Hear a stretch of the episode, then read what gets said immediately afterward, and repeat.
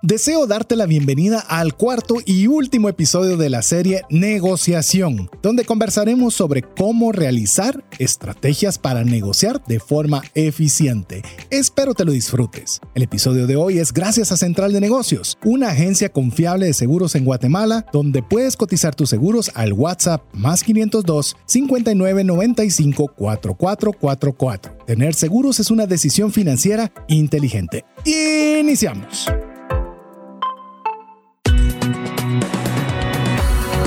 Mirada va más allá de los límites naturales. Nuestro objetivo, darte herramientas que puedan ayudarte a tomar decisiones financieras inteligentes.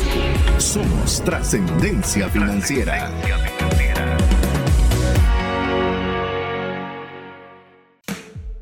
Soy César Tánchez y el primer gran objetivo financiero que tuve de niño fue ahorrar para comprarme un Atari. Mi nombre es Mario López Alguero si pudiera diseñar la casa de mis sueños, sería llena de plantas y con áreas muy abiertas. Hola, te saluda César Tánchez y como siempre es un verdadero gusto poder compartir contigo un programa más de trascendencia financiera, un espacio donde queremos proporcionarte conocimientos y herramientas que puedan ayudarte a tomar decisiones financieras inteligentes. ¿Para qué? Para honrar a Dios con la buena utilización de los recursos, para poder tener más que suficiente para las necesidades y deseos de nuestra familia, pero también poder tener más que suficiente para poder compartir con una mano amiga. Así que si es la primera vez que estás escuchando el programa o si ya eres de las personas que nos ha escuchado por una buena cantidad de años, les contamos muy próximamente tendremos un programa que será un programa de aniversario. Estaremos celebrando el año número 13, así que espera noticias porque esperamos tener sorpresas, poder tener muchas cosas para esa fecha, pero ya estamos comenzando a prepararnos. Pero bueno, antes de seguir avanzando con los anuncios, quiero darle la bienvenida a mi amigo coanfitrión Mario López Alguero. Bienvenido, Mario. Muchísimas gracias, César, amigos. Muchísimas gracias por darnos todo el tiempo de esa audiencia. Ahora, necesito negociar con ustedes que nos den un tiempo más para poder terminar la serie Negociación. Esta es una serie que creo que nos ha dado muy buenos resultados. La verdad es que las personas han dado muy buena retroalimentación. Muchas gracias por todos los mensajes que nos han enviado al más 502 59 19 05 42, que es nuestro WhatsApp. Recuerden, si ustedes quieren recibir las noticias y la comunicación de trascendencia financiera, solo deben de inscribir y poner este número en sus contactos. En negociación, esta la serie ha sido una serie muy bonita. Es creo de las más largas que hemos hecho porque ya son cuatro episodios. Hoy vamos a hacer el cuarto. Pero creo que es una que es muy aplicable para cualquier persona en su vida. Y es por eso que solo voy a negociar contigo, César, de que nos hagamos un pequeño resumen Dale, por de cuáles fueron los tres episodios anteriores. Así es, dispara. En el primer episodio hablamos de conceptos básicos de qué es la negociación en qué es que usualmente negociamos desde temas de dinero, especialmente tiempo, cómo la negociación nos va a servir, por ejemplo, cuando hablamos de compras de bienes. Después pasamos al episodio número 2, donde hablamos de los modelos de negociación. Aquí hablamos del modelo distributivo o el integrador, cómo identificarlos y cómo negociar con estas personas, porque no es que uno pueda cambiar a la otra persona, es comprender cómo le gusta negociar para que ustedes puedan modificar su propia forma. Finalmente, el episodio anterior hablamos de contraparte. Ya conocimos cómo poder manejar al negociador que está en la otro lado, cómo poder nosotros implicar temas como la escucha activa, la empatía, eh, cómo poder hacer estas simulaciones de todo esto. Y lo que vamos a hablar hoy ya es cómo son esas estrategias puntuales de que la hora que tengamos a la otra persona o personas, vamos a negociar cualquiera de los términos que ustedes quisieran en su día a día. Así es, quiero incluso contarte eh, que nos escribió una persona al WhatsApp más 502 59 1905 42 y nos dice, no me quiero ni bajar del auto en dónde puedo escuchar los programas, ya que mañana tengo una reunión de negocios y me han dado muchos consejos que necesitaba escuchar. Buenísimo, ese es el deseo, cabalmente que pueda encontrarle una aplicación práctica a todo lo que nosotros estamos compartiendo, ya sea en su reunión de trabajo, en su reunión familiar, en su reunión de condominio, en donde quiera que usted se encuentre, que pueda aprovechar estos conocimientos que seguramente le van a ayudar a poder tener una mejor administración del dinero, los recursos que Dios ha puesto en sus manos. Voy a aprovechar a contestar la pregunta. Eh, la forma más fácil, si usted no pudo escuchar el programa completo, no pudo eh, eh, escucharlo del todo por alguna actividad, pues usted puede ir siempre a los podcasts y poderlo escuchar fácilmente. La forma más sencilla para poder tener a la mano los podcasts es que usted sea parte de la comunidad de trascendencia financiera escribiéndonos un mensaje al WhatsApp más 502 59 19 05 42 y que usted guarde ese número entre sus contactos. Si usted así lo hace, pues vamos a poder eh, poderle enviar todas las semanas los vínculos para que usted pueda hacer solo un clic y que lo lleve directamente al programa más reciente.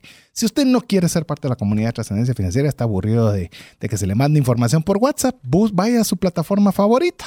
Y en su plataforma favorita, ahí busca trascendencia financiera y ahí busca el programa que a usted más crea que le puede ser útil para su momento de vida actual.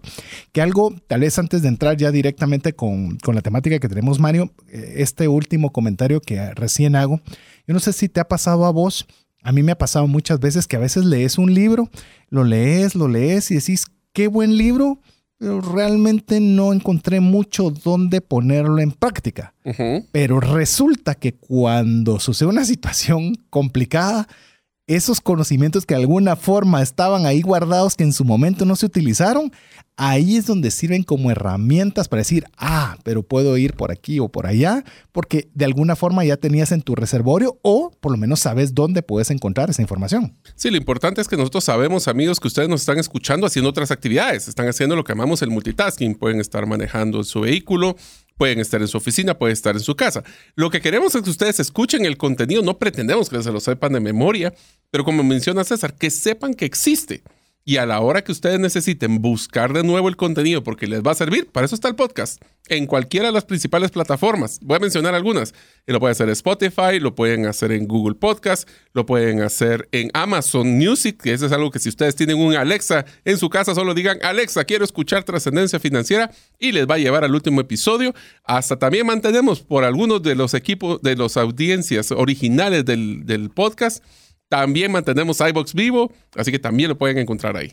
Así es, eh, queremos decirles también que en nuestra comunidad de trascendencia financiera estuvimos enviándoles una, una encuesta donde queríamos saber su opinión, queremos generar contenidos los cuales puedan ser lo más apropiados a edad, a estudios, a nivel socioeconómico, a nivel de endeudamiento, a nivel de porcentaje de, de inversión, de ahorro, eh, expectativas, de, planes. Es decir, nosotros el objetivo de trascendencia financiera siempre, siempre, siempre va a ser poderles dar valor.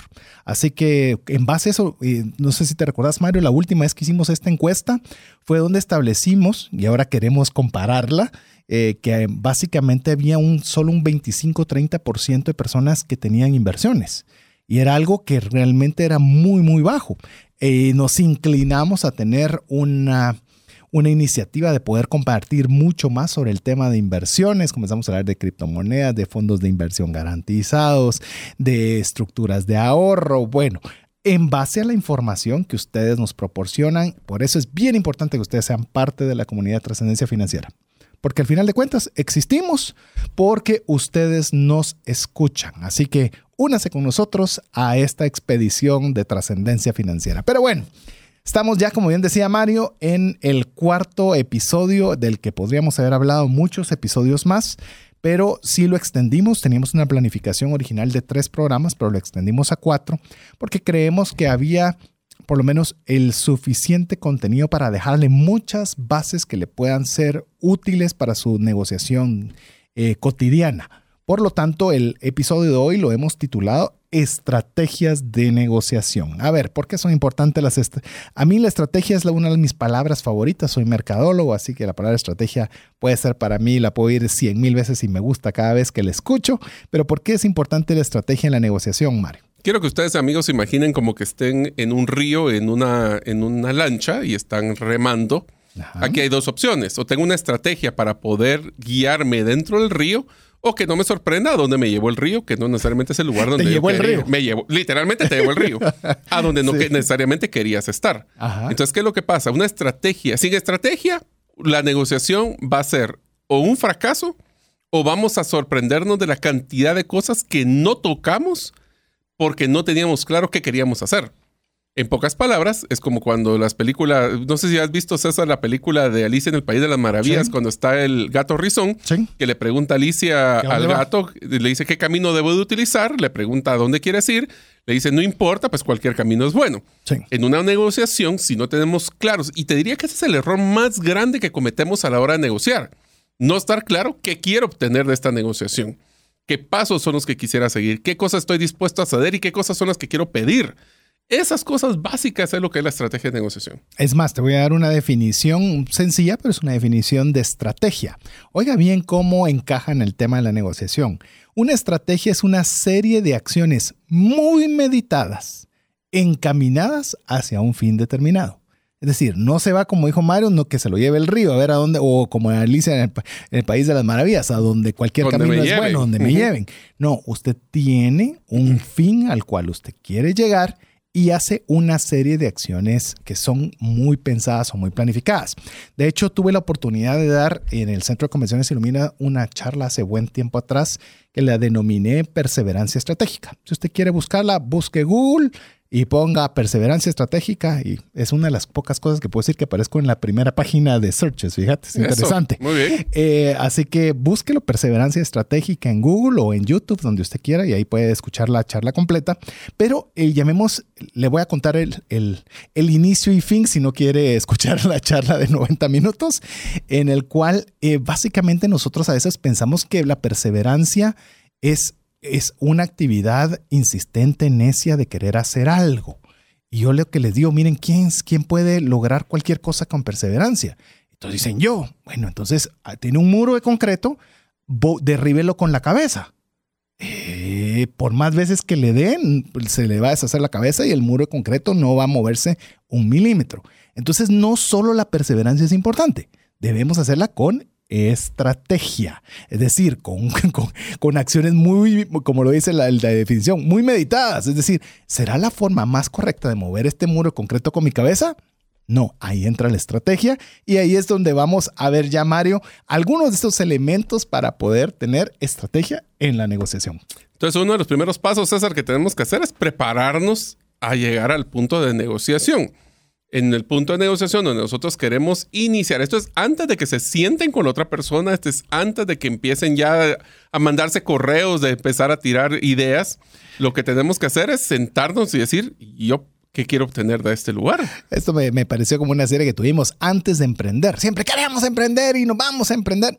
Momento, hicimos una serie de antes de que emprenda, aquí algunos pasos que usted debería considerar. Esto ¿Para es qué? igual. ¿Es para qué? Antes de negociar, ¿qué es lo que debemos hacer antes de sentarnos a la mesa? Entonces, uno de los primeros que tenemos que estar claros, y esto te da una pregunta, César, que es bien capciosa. A ver. Si yo estoy negociando contigo, por ejemplo, Sí. Un tema de precio.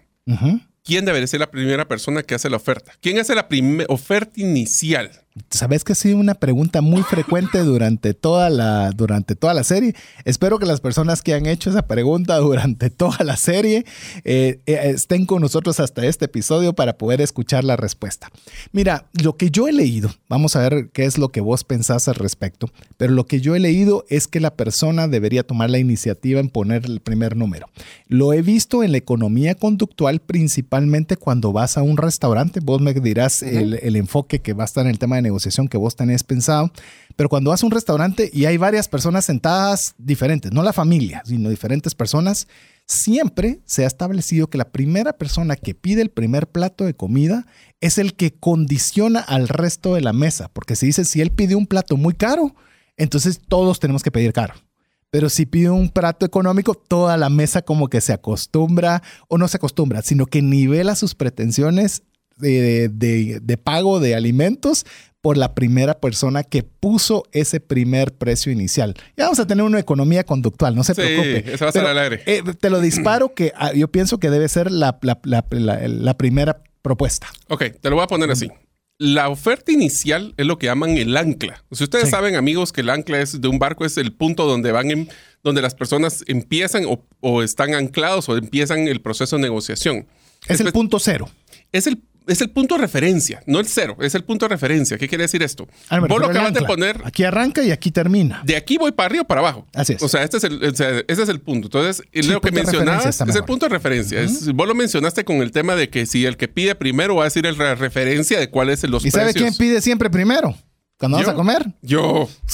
Lo que pasa es que yo soy bien conciso, vos, yo sí voy a lo que voy. Pero usualmente no me gusta pedir platos muy caros, si no es porque sea otra cosa, es porque realmente yo voy a pedir lo que yo quiero. Exacto. Es más, cuando hablemos de, de la- del comportamiento de la Economía conductual. vamos a poder utilizar muchos ejemplos de la diferencia entre cómo César toma una decisión y cómo yo tomo una decisión. Así es. Es más, hasta para ir a hacer compras es muy diferente es de la forma en que César, que no le gusta, a mí que me gusta comparar, pero soy muy decisivo en ese sentido. Así es. Entonces, como punto importante de la oferta inicial es que si tú tienes una claridad y te preparaste, sabes qué es lo que quieres presentar y sabes qué es lo que quieres empezar a jugar y negociar, haz la, oferta inicial.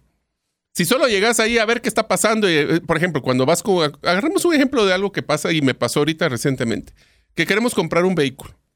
En el vehículo las personas que les dan el precio son los vendedores. Sí. ¿Por qué? Porque ese es el ancla que estamos utilizando. Correcto. ¿Qué pasa si yo llego y le digo, mire, yo quiero 20 mil X quetzales dólares menos de lo que yo he visto mer- eh, pro- eh, mercadeado esto? Pues muchas personas dirían, las- los, los vendedores dirán, "Sí, está loco, ¿no?". pero es increíble la cantidad de compras que se realizan cuando el comprador, que es el que tiene la poder de la decisión, da el número. A veces nosotros decimos, y siempre le van a subir un poco para negociar la comisión. Tire su número. ¿Cuántas veces, César, te ha pasado de que tiras un número sabiendo que te van a decir que no y te dicen que sí? Bastantes. Ahora ya tengo mucho cuidado. Ahora trato de ser más agresivo. Ahora porque ya después me meto en problemas. Es más, sé de un caso en especial. Ah, sí. Y de montos grandes. Le digo montos grandes en los cuales uno cree. Bueno, los dos no. nos pasó con temas de inmuebles. Sí. Tiramos un precio que esperábamos que no nos aceptaran y sorpresa, sí nos lo aceptaron. y con distintas condiciones que podrían haber sido, llamemos, no apropiadas, no, no apropiadas en cuanto a que no que fueran injustas, Eran nuestros beneficios. sino que eran, llamemos, que no cualquiera las acepta. Eso tal vez hubiera sido la, la dinámica puntual, pero sí, es algo muy importante nosotros poner ese primer parámetro, como dice Mario, si estamos preparados en la mesa. Por eso estamos hablando de estrategias de la negociación. No es solo llegar a ver qué sucede, a ver qué me dicen. No, usted vaya con su debida diligencia y listo. Entonces, ¿quién tiene que hacer la oferta inicial? El que tiene el conocimiento de lo que quiere. Y la persona que tenga ese conocimiento puede utilizar esto como un ancla o como un punto de referencia. Pero es sumamente importante en la preparación, César, que imaginemos como que si estuvieras viendo tres líneas.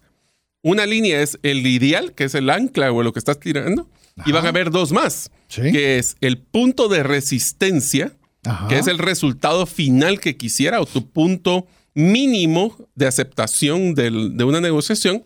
Y recuerden amigos, la mayoría de las negociaciones no son univariables. No es una sola variable. Entonces tienes que tomar en cuenta cuál sería esa mezcla de variables donde dirías, esto ya no es suficiente para mí, esto ya está fuera. Y también tirarnos al punto de aspiración, el ideal. Si todas las, todas las variables y todas las nubes se conformaran para los planetas para llegar a lo ideal, ¿qué sería el máximo que esperarías de esta negociación? Date cuenta que usualmente nosotros digamos, yo tengo un presupuesto de tanto, pero ¿cuánto es lo mínimo o, que, o lo máximo que estarías dispuesto a dar? Ah, no sé. ¿Y cuánto es lo mínimo? Ah, no sé. Entonces no estás preparado para negociar. Sí, tenés que tener todos estos parámetros claros. Eh, y yo creo que en cierto grado deben estar en un margen razonable, porque si tu punto de referencia o anclaje es muy alto, quizás podría estar incluso muy alineado o más allá del punto aspiracional. Y entonces a puede veces ser que paramos negociación cediendo a cosas abajo de lo que queríamos. Lo que pasa es que no sabíamos o qué pedís queríamos. demasiado Sí. o pedís algo que es realmente no tiene, no tiene un buen parangón. Y les digo, eh, es algo que usualmente usted debe. Bueno, hace poco estuve conversando con algunas personas de bienes raíces y es curioso, me- porque estábamos obviamente viendo la, un tema de una renta de un bien inmueble y me dice, mire, sí, todos arrancan por acá, pero ya conforme va pasando el tiempo van ajustándolo acá. Es decir, eh, nosotros tenemos que estar claros cuál es la situación del mercado y el que el mercado sea el que determine. Si algo es bueno o no, nosotros podemos poner ese punto de anclaje, pero si vemos que no está llegando a ningún lado, Entonces quizás nosotros deberíamos ser los primeros de considerar en la negociación si nuestro punto de anclaje no es el correcto para la negociación que estamos realizando. ¿Sabes qué es lo que pasa? Si no tenemos esos tres parámetros, es muy común que nosotros, por la emoción, y aquí es la parte importante de por qué queremos que te prepares para negociar, es que te va a minimizar el impacto emocional en la negociación. El FOMO. Sí. Fear of missing out. El, Sí. el miedo de perderse esta oportunidad. O el Es que- FUD. Sí, bueno, ¿ese, ¿cuál es ese? Fear, uncertainty and doubt, que es eh, miedo, incertidumbre y duda. Entonces, todos esos factores emocionales lo llegan a nosotros a veces a sobrepagar o dejar dinero sobre la mesa porque simplemente no lo pedimos. Entonces, recordemos, tenemos el punto inicial de la oferta o el anclaje, que Sí. es el, el- el punto de partida, el punto de resistencia, que es donde yo digo hasta aquí y aquí ya no sigo yo, o el punto de aspiración, que es la meta ideal con todos los planetas alineados. Esto lo que nos va a generar es un rango de, eh, de juego. De máximo, mínimo y el área de. Pues esos juego. tres puntos te diría que hay que hacer para cada variable. Por ejemplo, si estamos negociando, César, con un tema de eh, que te voy a vender unos eh, licuados especiales. En esos licuados especiales, las personas lo que van a pretender es todos negociar precio.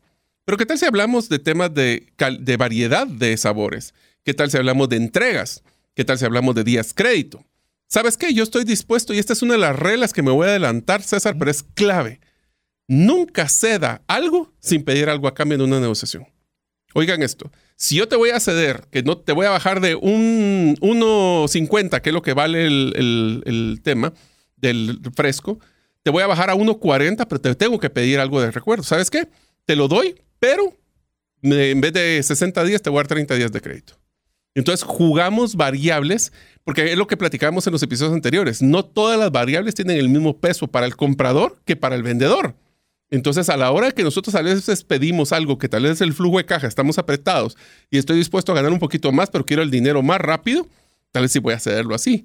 Para la otra persona puede ser que es más importante ese margen que lo que es el dinero que tiene que, que tiene que soltar para poder hacer las compras. Entonces, mantengamos esos tres puntos de referencia en cada variable que está sobre la mesa.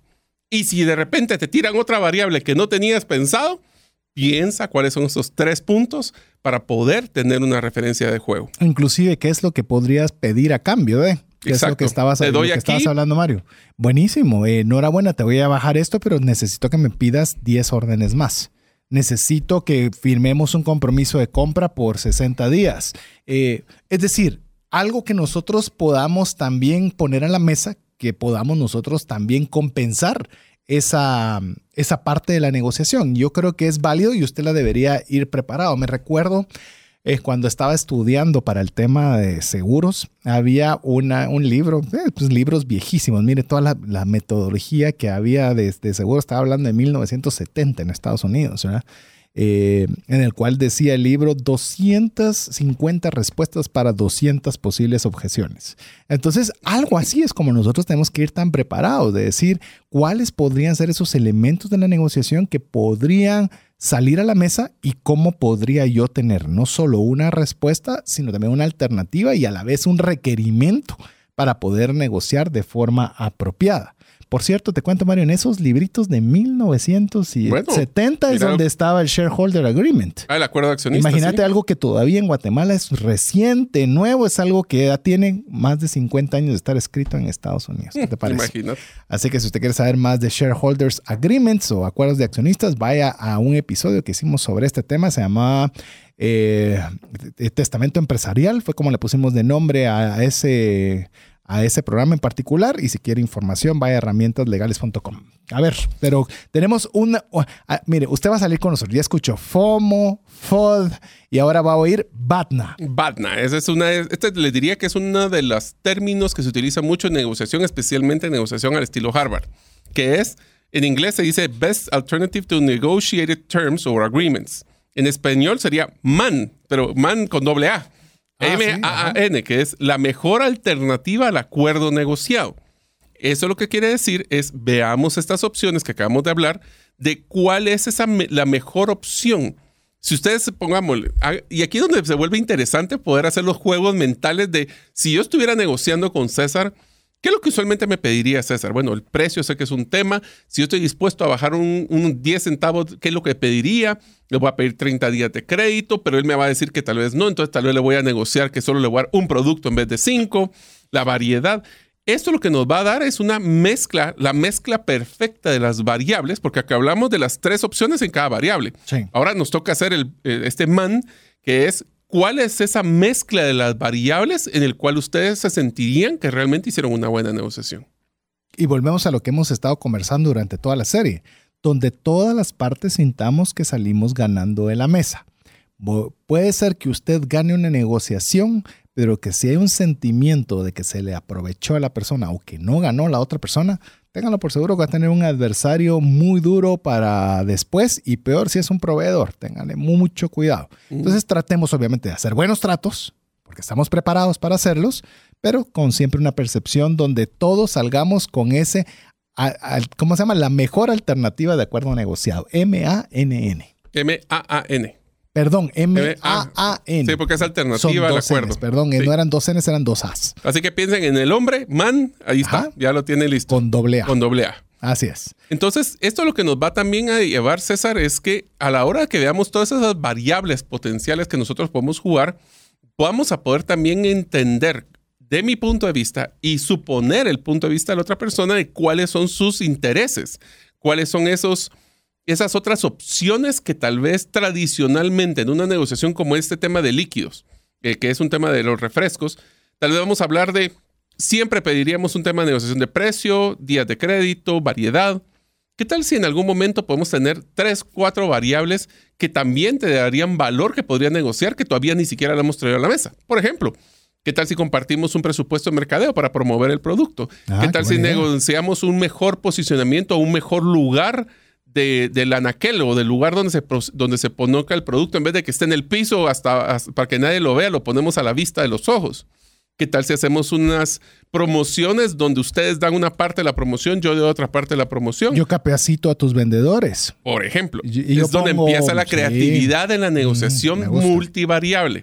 Por eso tenemos que buscar tener, y, otra cosa es que también para poder hacer esto, tenemos que hacer el siguiente punto, César, que es hay que hacer su tarea. Porque a lo mejor yo voy a llegar con una persona a negociarle temas de anaqueles y lo que no me he dado cuenta es que él vende en línea todo.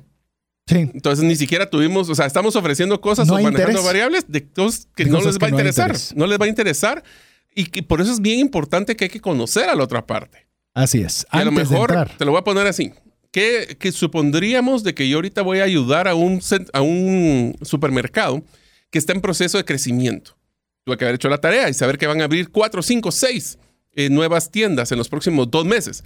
Yo lo quería decirles, bueno, ¿sabes qué? Tal vez no te voy a bajar los 10 centavos, te voy a bajar 5, pero te voy a entregar producto adicional en esas tiendas para que puedas estar con mejor inventario y que las personas sientan que hay mucho producto para mejor imagen para ti. Inclusive que le puedas decir que le vas a dar eh, un producto ofertado amarrado para la inauguración y demás. Pero bueno, lo que no podemos ampliar es el tiempo, así que vamos a hacer una, una breve pausa. Estamos hablando de estrategias de negociación. Se nos, tenemos todavía mucho contenido para usted. Si usted cree que esto es de valor, llame a un amigo, llame a un familiar, llame a un colega de trabajo, llame a su jefe y dígale que sintonice para poder aprender junto con nosotros sobre el tema de negociación. Así que lo dejamos con importantes mensajes mientras usted nos escribe al WhatsApp más 502 59 19 05 42.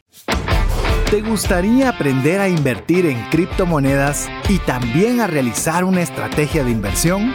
Tenemos a llevar los cursos que hemos desarrollado con este tema en herramientasprácticas.com.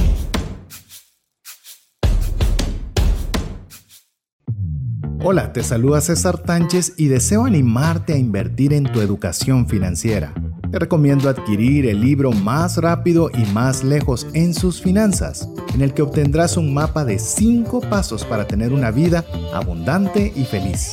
Solicita el tuyo al 4236-0263 o si vives fuera de las fronteras de Guatemala, puedes adquirirlo en formato digital o físico por medio de Amazon. Decisiones financieras diligentes que honran a Dios y provean recursos para nuestras familias y prójimo. Así es, queremos agradecerle a usted el favor de su audiencia en el cual nos estamos emocionando con el tema del episodio de cierre de negociación, con en esta oportunidad hablando sobre estrategias de negociación. Le recordamos que le podemos enviar directamente el vínculo para que usted pueda escuchar nuevamente el podcast. Si usted cree que es algo importante para si usted es un gerente de ventas, si le digo como gerente de ventas como algo así eh, como de primera línea que deberíamos tener este tipo de conocimientos, pues le animamos a que usted sienta la libertad de poderlo poner en su reunión de trabajo por partes, por media hora cada vez, como usted lo considere. Ponga ahí usted algún aperitivo y ponga a, disposición de su equipo este conocimiento que está gratuito y podría pagar un montón de plata por él, pero lo puede aprovechar buscándolo a través del podcast. Le recordamos más 502 59 19 05 42. Pero bueno, Mario. Estábamos hablando de la preparación que tenemos que realizar para una negociación, pero ahora viene, como a vos te gustaría llamarlo, un checklist o un listado en el cual vamos a conversar ahora del protocolo de negociación. Aquí, si usted se da cuenta, vamos a hablar de un montón de términos y que si usted quiere en la próxima reunión que usted tenga tener cada una de estas palabras, váyaselas usted aprendiendo. Ya le hablamos de Maan, ya hablamos de Batna, hablamos de FOMO, hablamos de FOD y ahora vamos a hablar de protocolo. ¿Para qué? Para que usted tenga, obviamente, esos elementos fáciles de recordar, fáciles de aplicar pero también como nuestro buen APC, también fáciles de compartir. Así que César, voy a tomarme la libertad de leer todo el checklist porque creo que vale la pena que veamos el flujo y después ya entramos a discutir cada uno de ellos. Entonces, los checklists es como los pasos que debemos de seguir para el protocolo de negociación.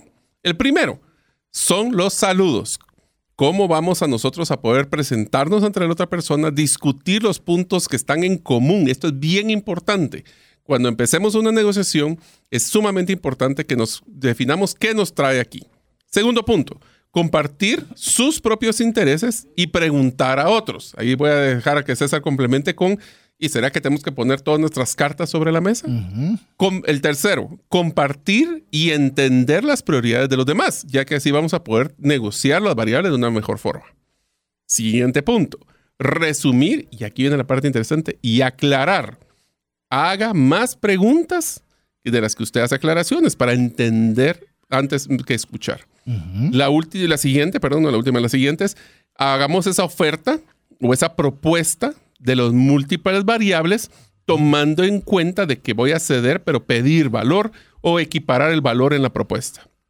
La siguiente es permitir que otros hagan sus preguntas sobre esta propuesta dada, dar el tiempo de descanso para poder tener ese procesamiento. A veces las personas se retiran de una negociación porque sienten que van muy apresurados y se abruman.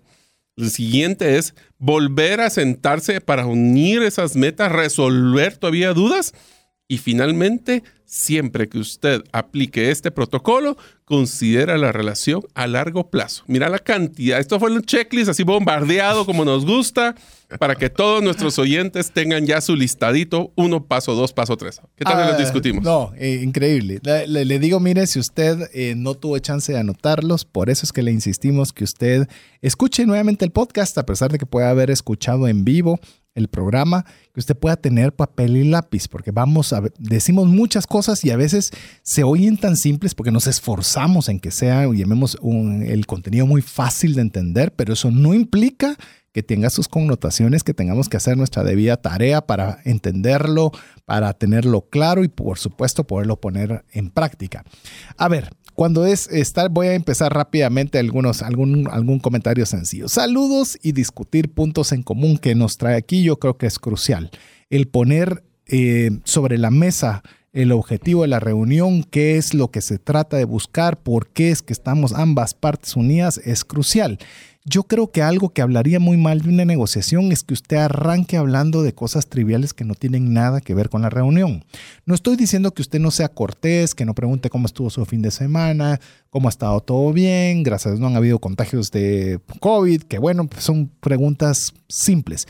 Pero si usted de repente comienza a hablar de la piñata de su sobrina que salió y, comienza como que le baja la seriedad al tema y no hace esa transición sencilla, correcta y ordenada para poner realmente los puntos en común en la mesa. Yo te diría, César, que aquí hay un punto que es importante y cuando decimos aclarar los puntos en común y qué nos trae aquí, Te voy a decir que hay muchas veces que me he sentado en un tema de negociación donde dejar claro desde el inicio nos hace perder, nos hace eliminar la pérdida de mucho tiempo. Voy a poner un ejemplo. Cuando llegamos aquí y decimos vamos a negociar un bien inmueble, vamos a decirles, bueno, sí, nos trae aquí la compra del bien inmueble, pero también quiero de una vez definir los términos de dicha. Entonces ya saben que no solo es el tema del dinero, es un tema de otras variables. O por ejemplo, lo me ha pasado y me pasó un tema en, en temas de recursos humanos, donde nosotros íbamos a negociar la promoción, o sea, ser promovido una persona, y nosotros estábamos haciéndonos, voy a decir la expresión muy guatemalteca, haciéndonos un queso, eh, tratando de venderle todo el concepto de las responsabilidades, cuando la persona lo que quería saber era cuánto era el aumento en dinero. Entonces tenemos que tener, ese, dejar clara esa expectativa nos va a ayudar a no perder el tiempo y no desviarnos. Y te diría que cuanto más recursos tenga una persona, este es un consejo bien importante amigo o amiga, cuantos más recursos tenga, más valora su tiempo. Y cuanto más valora su tiempo, más eficiente debe ser el proceso de negociación. Entonces, cuanto más claro estén los puntos a tratar y cuanto más claro esté la temática que se vaya a tratar, va a poder hacer que la negociación sea más sencilla. Pero si usted comienza, o la otra parte comienza a sentir de que usted está hablando de cualquier cantidad de cosas y no llega a ningún lado y, y a lo cantinflesco, está uno hablando de una cosa y de otra y de aquí y allá, lo que va a hacer es desesperarlo y quizás ya pierda la atención y consecuentemente pierda la negociación. Y eso no, solo para que recordarte lo de nuestro cerebro de que se desconecta cuando quiere ahorrar calorías, va por ahí. Ahí se desconecta, se pone en off y dice ya no escucho más. Esto no es para mí. En, en esa misma línea debe ser como que una transición. Todo lo que estamos hablando, transiciones muy sencillas, porque en ese espacio, después de haber dejado claro cuál es el objetivo de la reunión, es donde usted puede compartir qué es lo que usted pretende de tener y preguntarle a los otros qué es lo que pretenden tener o cuáles son los intereses. Mario si me hacía la pregunta de qué tanto tenemos que dejar, por lo menos dejemos lo suficiente para que haya algo con qué poder trabajar. es que si no damos materia prima, no podemos pretender un producto terminado si no tenemos materia prima. Entonces tenemos que dar lo suficiente para que tengamos todos un elemento sobre el cual platicar. Entonces, si hablamos de lo que nos trae aquí a la mesa, ¿sabes qué sería la respuesta? Es yo compartiría mis intereses de lo que hemos acordado que estamos aquí sentados. Así es. Obviamente no se trata de dejar todas las cartas sobre la mesa. Hay variables que tal vez yo no he sacado a la mesa, pero esas se van a salir en el camino. Pero en lo que es la base, ¿estamos de acuerdo de que queremos comprar esta propiedad? Sí, sí estoy de acuerdo. Bueno, mi interés es tener, mi, mi principal interés es el tema de financiamiento porque no tengo el dinero ahorita. Entonces ya empezamos con un punto de partida. Lo que pasa es que si la otra persona es una piedra y no comparte, la negociación puede ser sumamente complicada. No hay negociación. Es que si no tenés una materia prima, no hay negociación. Es un, es un, ¿Sabes cómo miro la negociación? Como un baile. Donde los dos van a ir acompañando el proceso y llevándose. Y hay partes en que te tropezás y decís, no, no era acá. Hay que, hay que tener, no hay que ir más rápido, hay que ir más despacio y usted va comenzando a llevar ese ritmo que es bien importante. Yo le voy a decir algo. Si usted ve que la otra parte literalmente no comparte intereses, no habla, no dice, no hay negociación. nosotros estamos partiendo de un supuesto, no le estoy diciendo este no es cómo romper las objeciones y cómo botar la puerta para conseguir un negocio. No, esta es una negociación donde se entiende que hay dos partes que están sentadas porque quieren conseguir algo, pero no están viendo todas esas variables que encajen. Pero si hay una de las partes, que puede ser usted o puede ser la otra parte, no dan esos elementos, va a ser difícil. Y para ello va a ser necesario que usted también, cuando las otras personas conversen, que usted pueda, lo que ya lo hemos conversado en programas anteriores, usted pueda repetir lo que la persona dijo para ver si usted comprendió adecuadamente lo que la otra persona le expresó y así aclararlo a través de preguntas y respuestas. Escucha activa, lo que, escucharon, lo, que, escucharon ustedes, mis amigos, activamente en el episodio anterior. Esto lo que nos va a ayudar es, es que el, el, malentender a la otra persona es una de las principales razones en que las negociaciones se bloquean o se rompen. Porque yo supuse que la otra persona, la, la, la ley de relevancia, no suponer preguntar, tenemos que preguntar. Y si tenemos, no hay preguntas tontas, pero sí hay preguntas que no se hacen y dinero que no se gana. Y hablamos sobre lo que es la importancia de las preguntas tontas, tontas entre comillas. Tontas para quién? preguntas tan, así es, pero hacen que obviamente esto se vea, eh, llamemos una negociación más fluida. Yo creo que cuando nosotros estamos hablando, tal vez, y es uno de los puntos que también quería añadir cuando Mario hizo este checklist o este protocolo completo, en el tema de las múltiples variables que hemos estado hablando. ¿Qué pasa si usted cierra el trato y lo cerró todavía teniendo variables en su bolsillo? Es porque lo cerré, pero me quedé con varias cosas que podría haber dado. Yo le voy a decir algo que lo he visto como una norma, pero y si no fuera una norma, le animo a que usted lo vuelva una norma. Cuando usted entregue lo que usted ofreció como parte de la negociación, de alguna o todas las variables que tenía guardadas en el bolsillo como un valor agregado. Es decir, hasta aquí es donde llegamos en la negociación, correcto. Bueno, cuando lo entregue, diga, aquí está el ofrecido, pero te entrego A y te entrego B para que te pueda servir para que A funcione mejor. Entonces, las variables que usted pueda tener tenga, son siempre valiosas, ya sea durante la negociación o cuando la negociación se ha cerrado. Esto es lo que nos va a ayudar a ir más. Es, ¿Recuerdas esa frase que dice siempre subofrezca y, sobrecumpla? Así es. Eso lo que nos va a enseñar es que esa negociación, aunque lleguemos a un punto de partida, todavía podemos dar valor. La otra cosa, y aquí te, te dejo una pregunta bien interesante, César. Imagínate que estamos negociando y vamos por etapas. Negociamos un precio, negociamos una distribución y ahora me, me dices una variable de crédito. ¿Se vale regresar a una variable que ya habíamos llegado en el acuerdo? Yo digo que sí, por supuesto que te están pidiendo una nueva. Eh, recuerdo que nos hicieron a nosotros una negociación similar en la cual decimos, ok, te voy a cortar los días de pago, que esa era una de las variables, pero voy a tenerte, ah, me recuerdo esta otra también, que nos decían, eh, sí, mire, qué buenísimo lo que usted quiere hacer, pero queremos que lo haga en toda la República y no solo en la ciudad de Guatemala. Ok, eso no estaba hablado en su inicio. Entonces, te voy a dar más crédito, sí, pero te voy a cobrar viáticos para ir a cada uno de los lugares que quieres. Entonces es válido. Al inicio obviamente estaba incluido todo en un precio, pero si entran nuevas variables al juego, pues obviamente eso tiene un costo. Y si tiene un costo, o si usted ya lo consideró como variable y decir, ¿sabes qué? Si cerramos la negociación, te doy eh, la, el poder ir a toda la República sin necesidad de un costo adicional. Y es parte de las variables que usted había considerado si es que le es viable. Así es. Entonces nos damos cuenta de que tenemos ahí un reto súper interesante donde nosotros tenemos que manejar multivariables. Y otra cosa, te voy a decir una estrategia que es clave a la hora de negociar, César. Silencio. Ah, sí. Un silencio, una pausa puede hacer la diferencia, especialmente cuando las negociaciones están muy tensas.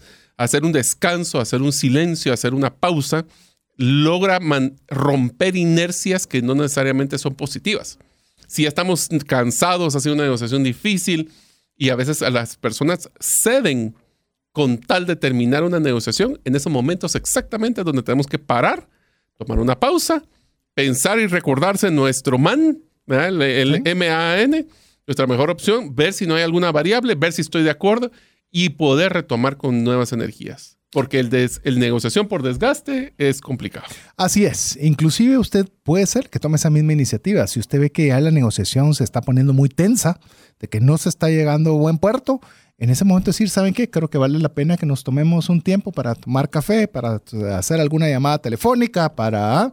Y nos reunimos nuevamente en 10 minutos, tranquilos. Pero mantener, mantener, porque la cabeza se cansa. Y peor cuando hay múltiples variables, Mire, lo más usual que nosotros queremos hacer cuando no comprendemos algo o algo no tenemos absoluta claridad es decir que no. Eso es lo más fácil, porque no me voy a comprometer a nada que no entiendo, a nada que me pueda comprometer. Y cuando la cabeza está saturada y no procesa la información, es momento de darle pausa. Y vuelve, ¿sabe cómo vuelve otra vez después cuando reactiva la, la reunión? otra vez recordando los puntos. esto es cíclico. O sea, es proceso continuo. Es un proceso continuo, no de la, reunión de la próxima semana, la reunión después del break. Nos quedamos la última parte conversando sobre esto. Quisiera preguntar, ¿hubo algo que les que ustedes les está haciendo ruido que no les... Si se da cuenta, otra vez el proceso, otra vez para volver a hacer del problema enorme hasta llegarlo a una negociación sencilla. Y te diría de que esto que estamos hablando, César, es interesante cuando las personas se sienten insatisfechas de una negociación. Es porque posiblemente no tuvieron el tiempo para procesarlo, no, tomaron, no tenían sus parámetros para poder decidir en cuál era el ideal. Entonces de repente pararon hasta afuera del que querían como del punto de salida entonces, ahí nos damos cuenta de que tenemos oportunidades de que la negociación, si usted está ahí, es porque usted tiene interés. Y la otra persona también. Entonces, si usted siente que en una negociación inclusive no está llegando al punto que quiere, vale la pena que se tomen su tiempo y que podamos hacer ese descanso como el que mencionábamos. Para que cuando lleguemos a un buen término, que creo que aquí volvimos a repasar solo que de una forma más, más tranquila y comentada este checklist, en el cual podamos tener una buena una buena negociación que permite tener una relación a largo plazo.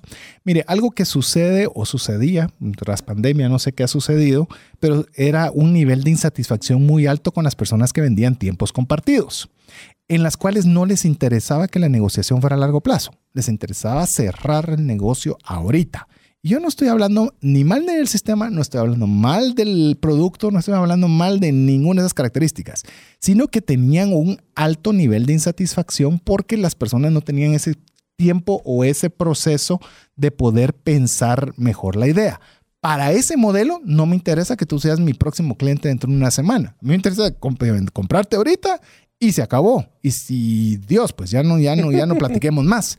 Pero si usted quiere tener o ser un negociador en el cual pueda tener muchas puertas abiertas a futuro, siempre piense también en una relación de largo plazo. Así es, porque no se trata de vender, se trata de generar clientes a largo plazo. Así es. ¿Y qué te parece, Mario, si ahora arrancamos? Que te, bueno, eh, eh, tenemos de ratos de arrancado, ¿verdad? Pero con otro, con otro tema que tenemos preparado para usted, que es cómo hacer la propuesta inicial. Uno, le, voy retomando lo que hemos conversado hasta el momento. Uno, cómo prepararnos para una negociación. Dos, el protocolo de negociación.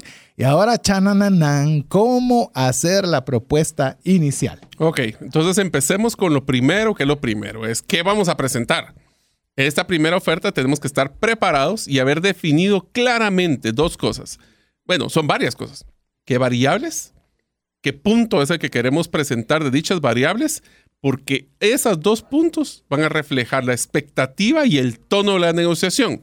Te voy a dar un dato que te recordando del acuerdo de accionistas de cuando saqué el curso de cómo evaluar empresas. ¿Te acuerdas, César, que te conté? Sí, sí. Que había un dicho que decía el, el, el encargado, el, ejecutivo, el profesor, que nos decía, la diferencia entre la expectativa del precio de compra y la expectativa de venta, o sea, la diferencia entre el comprador, el precio que tiene en la cabeza el comprador y el vendedor, esa diferencia entre más grande va a ser directamente proporcional a lo difícil que va a ser negociar eso, que si están muy pegados, la negociación va a ser muy fácil.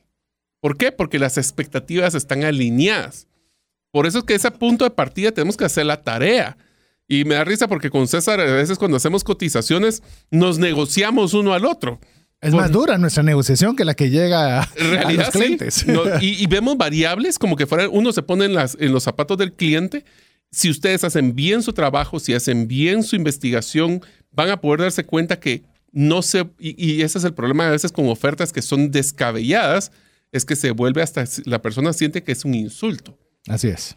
Ese punto, ahí a la negociación ya... Ya se fue a mal puerto. Se fue muy mal. Entonces, por eso es que hacer una oferta hacer tu primera oferta, tiene que tener ese trabajo de haber hecho su evaluación de las variables y los puntos que queremos. De hecho, quiero comentarle que hicimos eh, hace algún tiempo con Mario cómo hacer una propuesta, eh, una cotización, sí. Cómo hacer una propuesta de una forma eficiente en la cual muchas veces eh, ponemos un montón de cosas, ¿verdad? En una propuesta, sí que la compañía tiene 50 mil años de existir y, y a través de esto ha logrado grado y un montón de cosas que la gente al final escanea y llega al precio.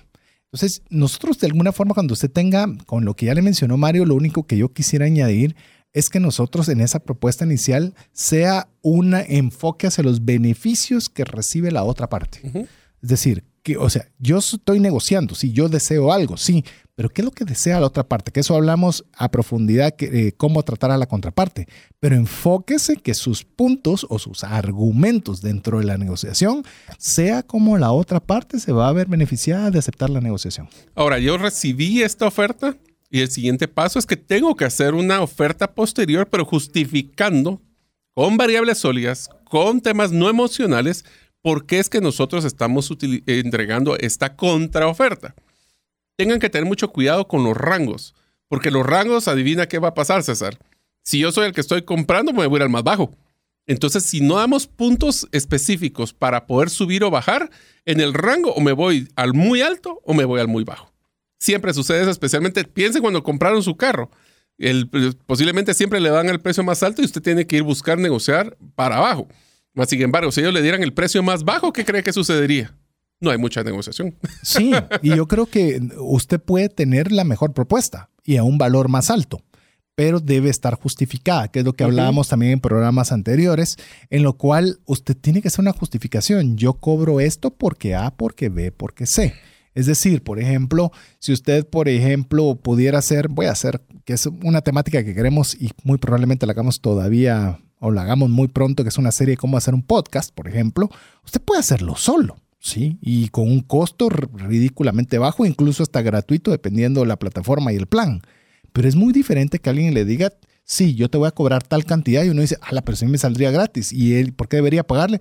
Yo te voy a poner los micrófonos, yo te voy a poner la edición, yo te voy a subir cada uno de los programas, yo me voy a... Ah, la justificación de solo el dinero. Exacto. Entonces dice, sí, hay una razón. Yo, por decirle algo, tengo una, una, como usted ya sabe, una agencia de seguros y hay personas que son, llamemos, mayoristas, por decirlo de una forma que todos podamos entenderlo, en lo cual se quedan con una comisión de lo que yo puedo colocar pero para mí es muy importante quién es esa persona para ver qué valor agregado me está sumando a mí. Es decir, el estar con esta persona me implica que, que me ayuda a resolver un problema, tiene más conocimientos, me acompaña cuando hay situaciones que puedan ser más allá de mis capacidades. Es decir, que usted pueda tener esa oportunidad de poder justificar que lo que usted está eh, pidiendo en una negociación tiene un fundamento sólido. Así nosotros no solo se trata de, eh, regresamos al tema, de la variable de precio, se trata de la variable de valor. De valor. Que eso es muy diferente. Escuche el programa que hicimos, Retorno de la Inversión, y no lo piense solo como dinero, piénselo como el retorno de todo lo que usted está ofreciendo en una negociación. Ahora, César, lo siguiente a mí me encanta, que lo acabo de mencionar, pero te voy a hacer un ejercicio para que veas lo que estamos hablando, que es utilizar el silencio. Pero tenga mucho cuidado hasta de poder evitar lo que llamamos el auto de la contraoferta. ¿Qué quiere decir esto? César. Lo sé. te acabo de mandar una cotización de X del, del 1.50 de, de los licuados que estábamos platicando. ¿Verdad que es una buena oferta? Yo considero que es una buena oferta. Yo que usted estaría en mis zapatos, si yo estuviera en sus zapatos, yo consideraría que es una buena oferta. Va, está bien, sabe que le voy a bajar a un, dólar. La otra persona no dijo nada. O sea, es como la típica. Pero si usted cree que todavía está muy alto, podemos ver qué hacemos. Y... Entonces yo digo, ¿y por qué no me la mandas de una vez? O sea, si tenés una mejor oferta. Y puedo hablar con mi gerente. Entonces, exacto. O sea, hay que hacerlo. Hay que mire, este precio se lo estoy dando a usted porque me parece que es un excelente cliente pero sabe que siempre hay unas mejoras y también podemos eh, ver si el jefe le puede dar un eh, mejor precio. Entonces, ¿para qué veniste vos? Mejor que venga tu jefe. Algo así. Sí, eh, o sea, no está mal que usted tenga otros precios, pero no la entregue de una vez. El silencio, utilícelo bien. Es más, quiero decirles que esto era algo que Mario, que yo hacía en, cuando daba, pues ahora ya comenzamos a hacerlo un poco más, temas presenciales, en el cual cuando a veces mirabas que perdías un poquito la atención y simplemente te quedas callado. ¿Qué pasó? Todo el mundo, todo el mundo, todo el mundo subía la, cabeza, ¿verdad? Porque, ¿qué pasó? Porque todos se quedaron callados. El silencio bien utilizado es, es valiosísimo. Sí, ¿será que yo fui el que me, no puse atención y me están preguntando algo? Bueno, el silencio es. clave. Así es, vamos al siguiente. También tenemos que tener en cuenta también que la oferta, y aquí es algo interesante, César, usualmente cuando hacemos nuestra primera negociación no nos conocemos. No. Entonces, ¿qué es lo que pasa? Pensemos hasta las ofertas que pasarían después de haber que establecido esa relación y haber verificado las hipótesis de qué tanto está tirando para arriba, qué tanto está tirando para abajo, qué tan flexible, qué tan inflexible es. Entonces, el, parámetro y el error que cometemos, César, es que no apuntamos todos esos comentarios ah, a la hora. Enseña, Mario, a los que están por lo menos viendo el programa, mire, siempre con, siempre con lapicero, siempre donde anotar, porque todo elemento que usted considere que es importante, anótelo. Pero es que imagínate, cuando estamos nosotros negociando con una persona por segunda vez, rara vez nos acordamos cómo fue la negociación la vez pasada. ¿Qué dijiste? ¿Qué acordaste? ¿Qué ¿Cómo reaccionó? ¿Cómo reaccionó? Entonces, esas cosas son sumamente importantes. Porque también, vamos a terminar con el último punto por el tiempo, es a veces vale la pena negar las propuestas tempranas o extremas de la otra parte para poder llevar al punto de que si ese ancla no estaba en el punto ideal, vale decir que no. Así es. Y yo creo que como lo que tenemos nosotros que tener claro, a veces esa primera propuesta, lamentablemente, pero casi todos damos por hecho de que esa primera propuesta no es la propuesta. Es decir, todos sabemos, eso es punto de partida. Es un punto de partida. Entonces, mire, también es importante que usted lo tome en consideración. No sabría decir si es cultural para todos los latinos, cultural para, para la cultura anglosajona. Los asiáticos pueden ser diferentes, no lo sé. Pero por lo menos en los latinos sí esperamos que eso es un punto de inicio de conversación un error en hacer una estrategia de negociación es que usted no considere ese factor, pues. Que usted llegue con su mejor oferta a inicio, tal vez a menos que, Mario, tal vez lo podría decir, el tema de una licitación, donde no se va a entrevistar vos que tenés más experiencia en esa área, donde se están llenando una serie de documentos y te van a evaluar por el documento enviado. Pero entonces ahí vale el punto, el punto de tener esas variables de valor y presentarlas en la oferta, no solo con el precio, sino el precio, pero con estas variables. Y le voy a hacer una cosa, entre un documento de esos que se pierden con miles de hojas, entre más simple y más evidente, casi que hacer un video para enseñarles, más fácil va a ser en que se muestre ese valor que está dando. De hecho, queremos decirle con Mario, participamos en una licitación y si usted está creyendo que es loco, no, grabamos un video. O sea, ¿Sí? grabamos un video en el cual compartimos porque dijimos, tal vez no lean nada. Pero si al menos ven el video de dos minutos. Sí, dos minutos, fue corto, al grano. Short, sweet and to the point. Dulce, al grano, sin tanto cuento. Así es. Así que bueno, estamos hablando de estrategias de negociación. Esperamos que el programa le esté generando valor. Si es así, escríbanos al WhatsApp más 502 59 19 05 42. Y si usted guarda ese número entre sus contactos, recibirá por esa misma vía del WhatsApp el programa que hoy estamos transmitiendo para usted. Pero mientras usted nos escribe, lo dejamos con importantes mensajes para usted. ¿Te gustaría aprender a invertir en criptomonedas y también a realizar una estrategia de inversión? Te animo a llevar los cursos que hemos desarrollado con este tema en herramientasprácticas.com. No permitas que una enfermedad o fallecimiento inesperado destruya la economía familiar. Contrata un seguro de vida, gastos médicos o de bienes con expertos. Cotiza el tuyo al WhatsApp 5995 4444. Tener seguros es una decisión financiera inteligente. Mensajes vía WhatsApp 502 59190542.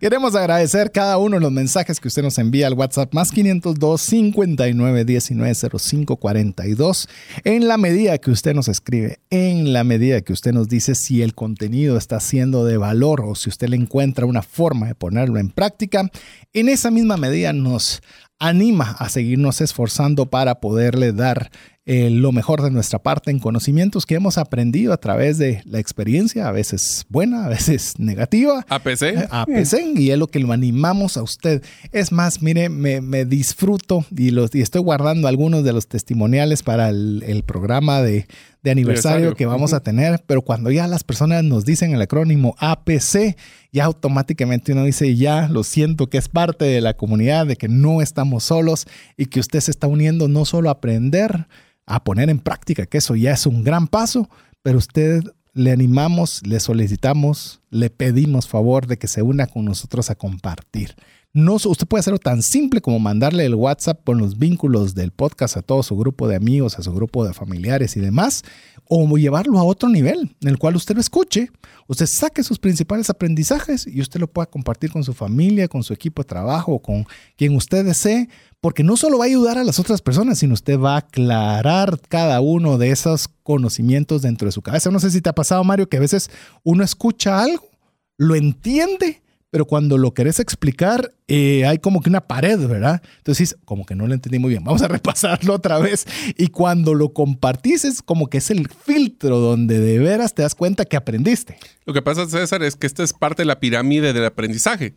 Si uno solo escucha algo, la retención usualmente está entre el 20 y 30%. Si uno lo repite, usualmente suba al 60-70%.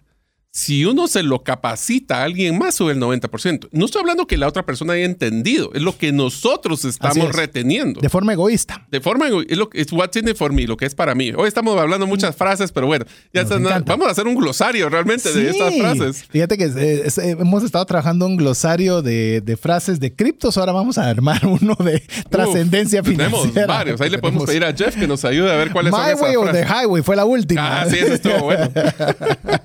es más, ¿por qué usted no nos escribe cuál es la frase de trascendencia financiera que más le gusta? que nos ayuden. A recopilarlas, porque seguro, si usted tiene buen rato de escucharnos, seguro más de alguna se le ha quedado al más 502 59 19 05 42. bueno, Mario, ¿qué te parece si ahora, ya que hemos hablado de cómo hacer la propuesta inicial, hablamos de algo que usualmente podría no gustarnos mucho, que es la concesión? ¿Qué es concesión? Es ceder, pero recordemos al punto, siempre pidiendo regreso. Existen varias formas de ver la concesión. Uno es que existen patrones. Una concesión donde solo se vuelve un tema unilateral es que yo pido y la otra persona o cede o no cede, o my way o the highway, como diríamos ahí, con nuestra forma o para afuera. Pero la que nosotros buscamos siempre es pedir de una forma unilateral, pero pedir reciprocidad. La reciprocidad lo que nos va a ayudar es que nosotros estemos dando, pero que no sea solo nosotros, sino que sea de ambas partes. Otra cosa que tenemos que tomar en cuenta de la concesión es la magnitud, de qué tamaño estamos cediendo. Y aquí viene algo interesante, César, que me encanta cuando hablamos de negociaciones, por ejemplo, de precio. Deberíamos de bajar el precio en valor o en porcentaje cuál tiene una percepción mayor ante la otra persona. Te estoy descontando, agarremos el ejemplo de un dólar y le voy a bajar 10 centavos, te voy a dar 10 centavos de descuento o 10% de la propuesta original. A veces, obviamente, el número más grande es el que creen que es una percepción de valor mayor, pero ¿qué pensás? Bueno, lo, platicamos cuando hablamos de freelance, ¿verdad? Que podría tener una percepción diferente para dependiendo del mercado que nosotros estemos siguiendo. Y algo que le digo que hemos aprendido incluso en esas negociaciones internas con Mario en proyectos que tenemos en común es que, por ejemplo, no tiene que ser cifras 5%, 10%, 15%. De alguna forma pensamos que es 5, 5, 5, el único intervalo que se puede negociar. Y esta fue una de las negociaciones duras que hicimos con Mario antes de dar una propuesta, porque nos pidieron una rebaja. Y la rebaja, si no me recuerdo mal, fue un 2.38%. O sea, fue eh, un número para mí no típico, para mí era normal llegar a 5, pero no tiene que ser 5. O sea, no tiene que ser 5. Ni 10, ni 15, ni 20. Exacto. Y haga sus números para que obviamente si usted va, va a conceder que buscando en el diccionario es la acción de dar algo que se pide o se desea. No, no dice darlo todo, dar algo. Es decir, puede alguien pedirme, dame el 10%. Y usted lo puede tomar como totalitario, o se lo doy o no se lo doy.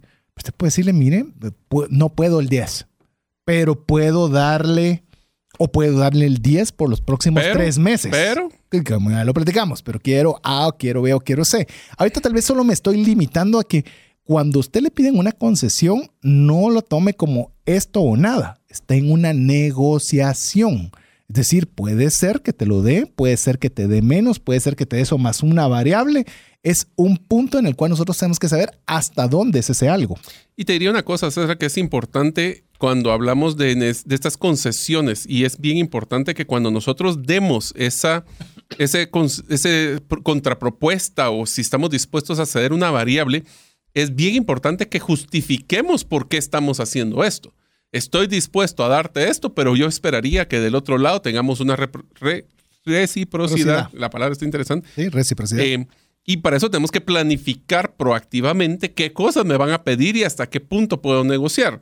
Y a veces no es el punto de reducir eh, qué porcentaje reduje, sino que sí concedí algún tipo de reducción. Voy a utilizar la, licitación que estábamos hablando, César. Ellos lo que esperaban es que bajáramos algo. Ya cada quien decidía qué tanto quería bajar. Y yo le dije a César, nosotros dimos un muy buen precio y vamos a bajar un poquito para ser simbólico pero no vamos a bajar mucho porque si no creen, primero que, que nos estábamos tirando precios muy altos y segundo, porque lo que ellos esperaban solo era justificar el proceso de la negociación de que habían logrado bajar algo el precio. No necesariamente mucho del precio. Incluso, volvemos a lo que estábamos conversando, que ellos salen con la idea de que ganaron algo. Ese porcentaje, cualquiera que haya sido. Algo que hemos procurado y es lo que le estamos hoy transmitiendo porque lo, lo hacemos de una forma constante es tratar de tener una propuesta muy buena al inicio. Porque a veces también cometemos el error. Recuerde, si hablamos el error de que usted dé su propuesta final al inicio, pero otro error es que usted se vaya a una propuesta absurda de inicio. Pues usted diciendo, ah, pero van a haber tres negociaciones, entonces tengo tres escalas. Eh, piense, en una escala. Eh, tal, vez le diría, trate de decir, ok, sí tenga algo bajo la bolsa y vea cómo lo puede complementar con variables en lugar de necesariamente precio. Pero tampoco piense como que va a sentarse 100 veces, pues tampoco es cómo solucionar la guerra entre Ucrania y Rusia. Pues es, es, eh, es algo en lo cual si usted hace algo que no está o que está fuera de realidad, lo que van a hacer es descartar su opción y van a ver opción B o C. Por eso es el tema de que es un baile. Es, una, es un arte más que una ciencia. La pregunta es, ¿cuánto es un precio? Y tal vez eso sería interesante solo platicarlo rapidito. Si yo voy a hacer esta negociación famosa y vamos a hablar de precio, ¿qué tanto? Yo tengo un precio meta, eso es lo que yo quiero ganar, eso es lo ideal. ¿Qué tanto debería subirle para hacer esa oferta inicial? ¿Qué calculo que puedo ceder? ¿Cuánto crees que debería ser un rango racional? Te voy a decir yo mi punto de vista un rango, depende del, valor, porque también es un tema, no es lo mismo 10% de, un, millón, de un millón que, 10%, del otro. Pero estamos hablando de que en una negociación tradicional, por lo menos a mí lo que me ha servido es tratar de tirar entre un 10 y un 20% máximo. Y eso depende también cuál es la percepción, que tanto la otra persona nos conoce. Si es una negociación recurrente que ya sabe más o menos los precios, tampoco se trata de tirarlo así al aire porque puede ser que la otra persona lo perciba mal pero en un rango de 10 o 20% es lo máximo que yo tiraría. Habiendo dicho eso, hay personas que les gusta tirar el 50, el 100, depende cada uno de su negocio. Y tal vez que diría, para ya no sumar a lo que vos dijiste, porque puedo coincidir mucho en, esa, en, ese, en ese rango, le podría decir que cuanto más alto sea el valor, el precio no es necesariamente el factor. Por ejemplo, voy a decir, eh, voy a enalborar un poquito mi idea. Si yo voy a comprar algo de 10, eh, llamémosle que me baje uno, pues enhorabuena, podría serme bueno o no, pero no me arriesgo mucho con 10. Pero si voy a comprar algo de 10 millones, eh, mi riesgo es muy alto. Yo me enfocaría más que en bajar precio, en minimizar la, el, el temor de que, ¿y si invierto 10 millones con ellos y me sale mal? No, yo te voy a dar garantía, yo te voy a responder los próximos seis meses de instalado o te voy a dar, yo voy a estar viniendo todas las semanas para ver que el sistema se implementa. Es decir, para poder aliviar porque el monto es muy grande. Es decir, aquí independiente de que me puedas llegar a un precio competitivo, por supuesto, es eliminar variables de temor. Sí. O variables que tal vez tienen más peso de la otra persona de lo que nosotros creemos. Sí. Por eso hay que preguntar. Y te diría que este, y el otro tema que es importante es el momento, el calendario, la fecha, es, deberíamos de ceder, y de nuevo regresando, gracias por haberme, por haberle recibido la oferta y de una vez le voy a dar el 20%. O sea, empecemos, a veces, ¿sabes qué me hago cuando me toca negociar con otras nacionalidades, César? Que a veces las personas no importa el precio que se llegue o la negociación, fue el proceso de ceder ese, ese arte, ese, esa adrenalina de negociación para muchas personas es más importante porque es la, energía requerida para llegar al acuerdo es más importante que el acuerdo final. Entonces, los tiempos a veces extenderlos o, no hacerlos tan rápido ayuda a que sea ese proceso de decir, ala, pero yo sí le negocié duro a esta persona y nos tardamos tiempo y vieran cómo logramos, independientemente del resultado. Te digo que tal vez por eso es que me gusta tanto el deporte porque ahí usted puede ver una serie de negociaciones en las cuales usted ve la estrategia, cómo están enfocando, cómo piensan en la otra parte, cómo hacen los cambios durante los juegos, que, cómo se van adaptando, porque es una negociación. Están una, una parte con la otra que quieren cosas, en este caso, opuestas y en el cual pueden obviamente estar utilizando cada una de las variables. Así que, bueno, estos son algunos de los elementos para concesión y eh, también a veces las negociaciones se complican, Mario. A veces, ¿va? Suelen, suelen complicarse. Y para esto, ¿qué te parece si te dejo cabalmente que vayamos eh, viendo cada uno, si te parece una de estas preguntas que podríamos hacer nosotros para resolver problemas cuando las negociaciones se complican? O sea, son preguntas que sirven como un poco de, de aceite para mover la maquinaria. Las voy a mencionar y después las podemos discutir. Sí. Un número uno, utilizar siempre preguntas abiertas, no el sí o no. Es, por ejemplo, ¿qué opina de nuestra propuesta? ¿O por qué usted cree que podría utilizar o necesitar esto? Otra pregunta que es importante es, por ejemplo, Te voy a dar una pregunta. ajá, Si el factor no fuera dinero, ¿por qué le gustaría o por qué no le gustaría esto? te lo voy a poner así. Es- esa Cuando- para mí es una de mis preguntas favoritas. Totalmente. Te lo voy a poner con un ejemplo. Cuando yo trabajaba en el tema de vehículos, nosotros usualmente cuando llegaba una persona a la tienda de los vehículos, la señorita que lo atendía le decía muy buenos días, ¿en qué le puedo servir? ¿Qué crees que la persona me contestaba?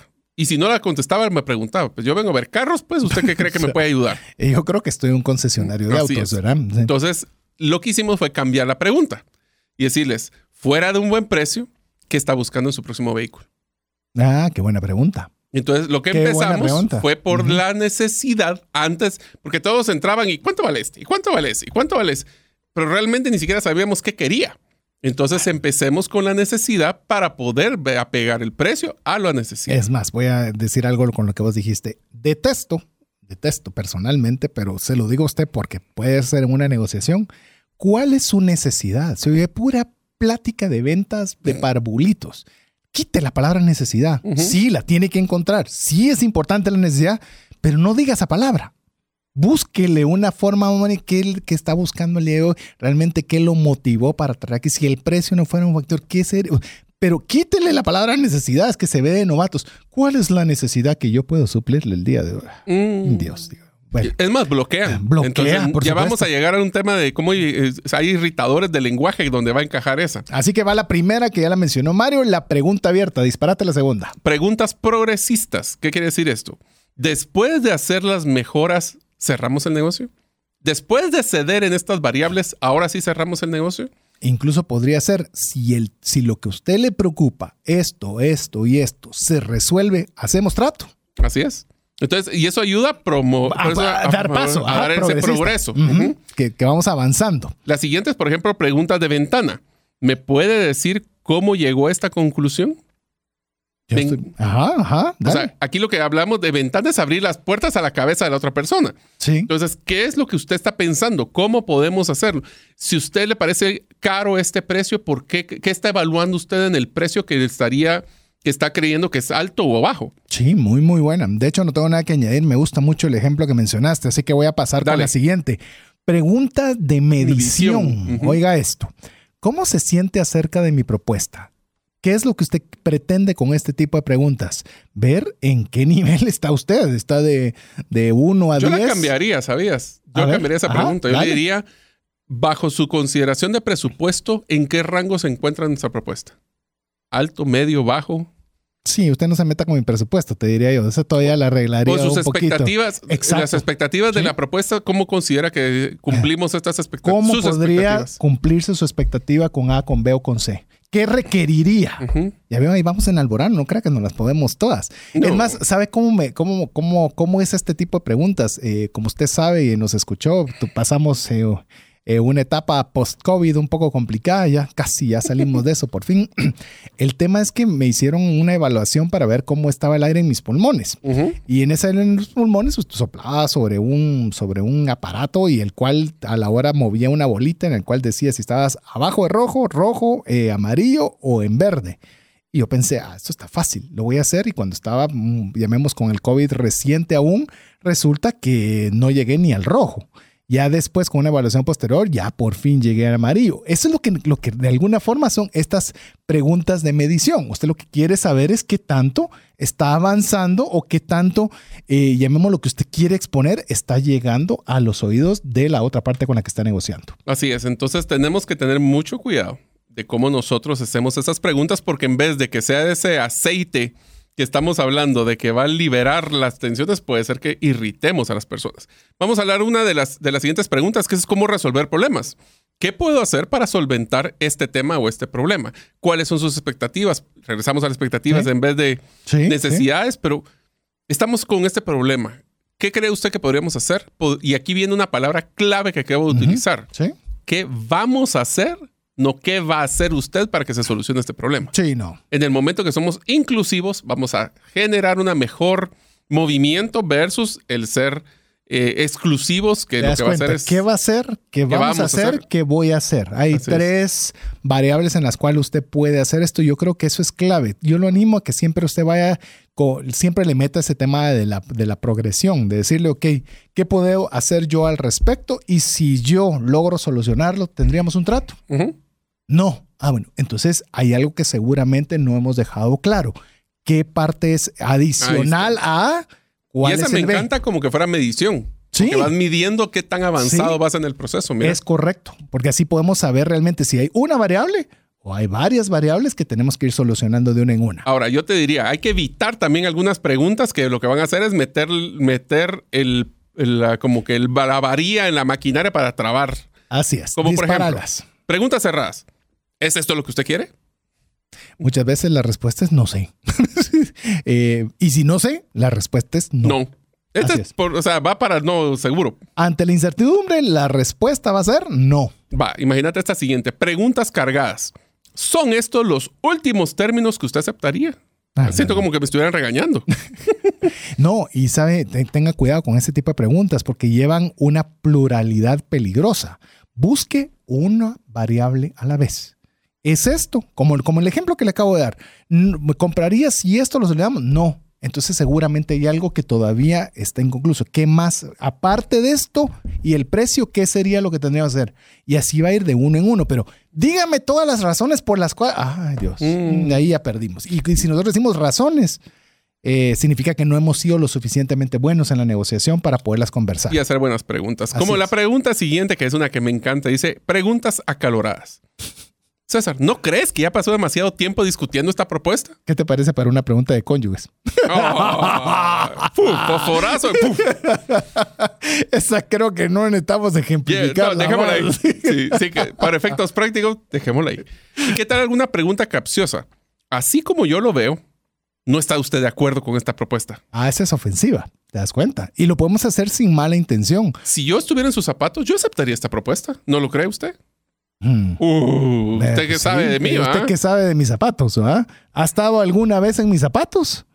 Eh, ahí hay que tener Va. cuidado. Y esto nos lleva también a algunos irritadores que no necesariamente están bloqueando, pero son cosas que en la negociación van a molestar a las Que personas. no son preguntas, pero, Pero que son, son- molestos a la hora de la negociación. Por ejemplo, etiquetar negativamente a la otra persona. Es que usted no cede. Es una persona que es caprichosa, Ah, imagínate.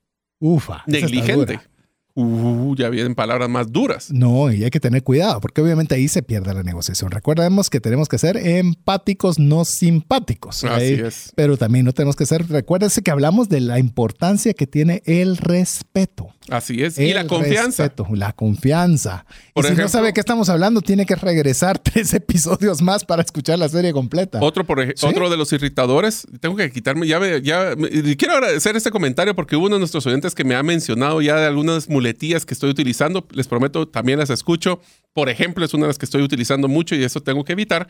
Así que les voy a mencionar otro de los irritadores, como decirle a la otra persona qué es lo que debe hacer. Es que yo en sus zapatos ya hubiera aceptado la oferta. Yo no veo por qué usted no firma ahora. Una persona que busca el, el acuerdo va a, va a poder aceptar esto. Una persona... Cualquiera en su lugar ya lo hubiera hecho. Ah, sí. Ah, ya, ya. Bueno. Ah. O la otra es apelarse a una fuente superior. Y no estoy hablando de Dios. Estoy hablando de un tercero. Es que mi jefe, tengo que ir a hablar con mi jefe y si no, no, no logro negociar este proceso.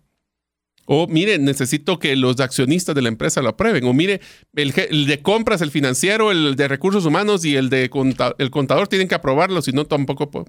Y entonces, Que yo creo que aquí viene un tema de preparación, ¿verdad? Usted debería saber que si va a haber algo en lo cual su competencia no va a facultar la negociación, de ser acompañado de la persona que sí puede tomar esa decisión.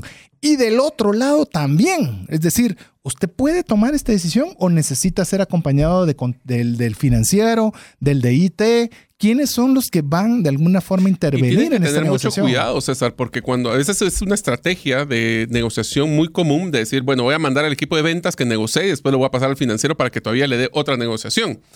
Las prioridades y los acuerdos de los dos equipos pueden ser muy diferentes y puede ser que el financiero ceda en algo que para ventas era muy importante y él sin saberlo, esa comunicación es sumamente importante. De hecho, con lo que decís, Mario, yo creo que definitivamente, uno, tengamos cuidado en tener a todas las partes juntas Y que se enteren de qué está pasando. O que tengan intereses diferentes y usted no puede atender el interés de ninguno. Ahí sí- ahí sí que si usted le va a todos, no le va a dar a nada. Pero que usted pueda preguntar, disculpe, aparte de usted, ¿hay otro departamento que usted crea que va a estar involucrado para que yo pueda platicar con ellos también? Sí, va a estar el financiero. Venga. ¿Puedo coordinar una reunión con el financiero? Sí. Ah, y ya le habla de finanzas. Con el IT le habla de cuestiones técnicas. Separado cada quien, pero en el idioma de cada quien, pero usted sabe quiénes son los que, como se le llama en inglés, los stakeholders, todos los que van a tomar una parte en la decisión. Otro irritador es de etiquetarse como que fuera un comportamiento superior a otra persona. Ya se dio cuenta lo bueno que soy al haber cedido esa negociación, ese- esa variable. O sea, yo soy el que estoy dando aquí todas las de ceder. Usted me debería dar las gracias con el trato que le estoy Ah, proponiendo. Tengo colas de personas aquí que me están ofreciendo productos. Es más, yo nunca vengo a las reuniones, pero hoy decidí atenderlo a usted. ¿No te imaginas? Y el último, te lo voy a decir solo mencionado porque no vamos a hacer ejemplos, ser mal educado. Eh, te voy a decir rápido y en lo que vos, vos preparás los comportamientos que debemos evitar para que también se cierren negociaciones. Una persona, nosotros estábamos buscando un socio, un socio comercial, y la persona era capaz, pero nos disparó cualquier cantidad de malas palabras en la reunión. Primero, ni nos conocía.